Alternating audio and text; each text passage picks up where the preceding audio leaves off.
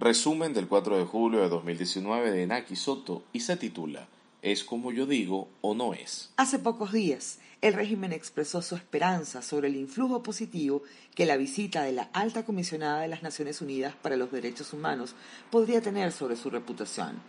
Ocurrida este jueves la publicación del informe de Michelle Bachelet, ahora rechazan categóricamente su contenido y además culpan a los Estados Unidos en un giro argumental bastante cercano a otro ejercicio de proyección psicológica. Denuncian el cinismo norteamericano, al parecer inhabilitado para hablar de derechos humanos. Aseguran la diligencia y la firmeza con la que jamás han castigado a un violador de derechos humanos en Venezuela y acusan lo inadmisible que resulta un gobierno que permite centros de detención clandestinos para torturar. Pero tranquilos, según el comunicado, nada impedirá que el chavismo profundice su modelo democrático las 70 observaciones del régimen es descalificar el informe de la Alta Comisionada de Naciones Unidas para los Derechos Humanos, acusando debilidades metodológicas para su elaboración del informe, el privilegio de fuentes carentes de objetividad, así como imprecisiones, descontextualizaciones y falsas afirmaciones, asegurando que el documento omite en su totalidad los logros y avances alcanzados en materia de derechos humanos. Se supone que no les reconocen medidas que impactan positivamente en la economía, como el carnet de la patria, que en rigor es una figura de discriminación, o el subsidio de los servicios públicos, que acabó con su operativa de mantenimiento, y el pago de pensiones, que es apenas de 5 dólares mensuales, sin que el Banco Central deje de emitir dinero que devalúa más el bolívar.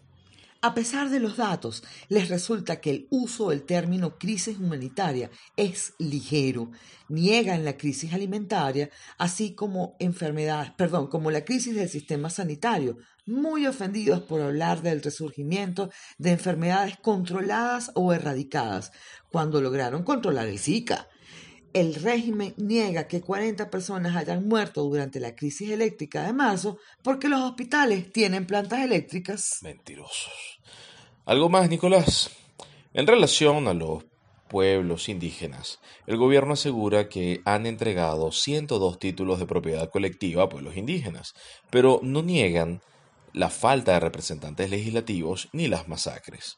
Frente a la responsabilidad de adoptar medidas para superar la crisis económica, exigen el levantamiento de las sanciones. Sobre el cierre de medios de comunicación y la expulsión de periodistas extranjeros, argumentan sin prurito que se debe a vencimientos de concesiones y por tener visas de turismo y no de trabajo. La política de persecución política y represión a la disidencia no la niegan, solo afirman que se omiten acciones de violencia de la oposición desde el año 2002 así de viejo. La persecución contra los diputados de la Asamblea Nacional es también porque atentaron contra Nicolás, con cifras menores, pero admiten las dramáticas tasas de homicidios y las denuncias contra funcionarios de la FAES por sus, entre comillas, excesos. El gobierno insistió en que la cifra de migrantes venezolanos es exagerada. Cada ítem explica cómo opera el chavismo, cómo argumenta y cómo impone, confirmando su rotundo desinterés por modificar sus políticas. El documento es una admisión de responsabilidad por la situación de los derechos humanos en el país. Pantera Negra, Padrino y Michael. Manuel Christopher Figuera volvió a declarar como el oficial de inteligencia entrenado en Cuba y Bielorrusia que comenzó a perder la fe y ahora en Washington busca vengarse de Nicolás, ayudando a la investigación de actos de corrupción y violaciones de derechos humanos, aunque al menos para AP no está claro si posee evidencias para sustentar sus denuncias. A este medio relató detalles de órdenes directas de Nicolás para cometer abusos, incluyendo detenciones arbitrarias y siembra de evidencias para inculpar opositores. Aseveró que la orden más arbitraria fue la de perturbar el entorno íntimo de Juan Guaidó para quebrar su moral, asumiendo su corresponsabilidad en el arresto de Roberto Marrero y otras detenciones arbitrarias. Figuera reiteró que planificó un plan para la salida de Nicolás junto a Vladimir Padrino López y a Michael Moreno y aseguró que se mantiene en contacto con altos funcionarios que detestan a Maduro pero tienen miedo de actuar. Cita textual, en muchas maneras aún soy el director de contrainteligencia. El no país. El Ministerio Público imputó los delitos de homicidio calificado con alevosía y motivos futiles en grado de frustración, uso indebido de arma orgánica y trato cruel a los funcionarios Javier Useche Blanco y Henry Hernández, ellos de la policía de Táchira, por el caso del joven Rufo Chacón. Otra medida de contrapeso al informe de Bachelet fue poner a los medios del Estado a promocionar que, cita textual, movimientos sociales nacionales e internacionales denunciaron el bloqueo impuesto a Venezuela por parte del gobierno estadounidense. Nicolás quiere completar un nuevo sistema de pago a través del código QR que permita realizar transacciones de bienes y servicios sin depender de los operadores Visa y Mastercard y bancarizar al 100% de los venezolanos. Autorizó la apertura de taquillas de operaciones con Petros y anunció un servicio especial de canje de divisas por bolívares a través de taquillas del Banco de Venezuela. Más tarde, obviamente afectado por el informe, mintió sobre logros en materia de salud, anunciando que 6.500 puntos de vacunación seguirán habilitados, pero afirmando que cumplió con 91% de la meta del plan de vacunación de las Américas. El 14 de julio comenzará una jornada masiva de vacunación contra la poliomielitis y, como si se tratara de una cifra enorme, prometió 3.900 millones de bolívares para la empresa Ven Salud que reparará equipos médicos. Movimientos en el tablero. Miguel Díaz Canel, presidente entre comillas de Cuba, prometió seguir apoyando a Nicolás sin someterse a las medidas unilaterales aplicadas por Estados Unidos. Estados Unidos negó a Venezuela la posibilidad de nombrar a Turquía como Estado protector de su embajada en Washington.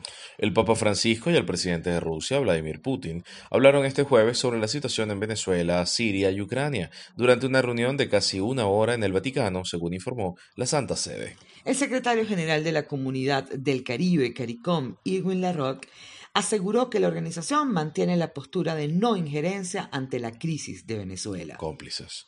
La Comisión Interamericana de Derechos Humanos recibió una invitación formal por parte del embajador de Venezuela ante la OEA, Gustavo Tarrebriceño, para que haga una visita in loco en el lugar a Venezuela para evaluar la situación de derechos humanos, establecer un mecanismo especial de investigación para los graves hechos relacionados con tortura y por la ejecución del capitán de corbeta Rafael Acosta Arevalo y otros presos. La cuarta reunión técnica internacional sobre movilidad humana se realizó en Buenos Aires, Argentina, para tratar la situación de refugiados y migrantes de Venezuela. Cita textual, el éxodo continuo de refugiados y migrantes de Venezuela supera las capacidades de los países. Esto implica un reto inmediato, afirmó Eduardo Stein, representante especial conjunto de la Organización Internacional de Migrantes y del ACNUR.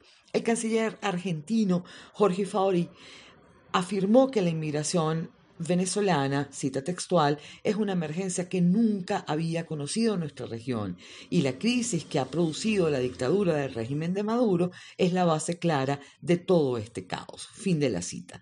En esta reunión, la embajadora Elisa Trotagamus presentó la propuesta de la tarjeta de movilidad regional para los venezolanos, sugerida por David Smolansky y Luis Almagro para facilitar la movilización de migrantes en Latinoamérica. Mañana será 5 de julio, día de la independencia, así que habrá movimiento político a pesar de ser un día libre. Este ha sido el resumen informativo en Nakisoto el jueves 4 de julio para cerrar el día del informe de Bachelet, también con las otras cosas que pasaron. Gracias por acompañarnos.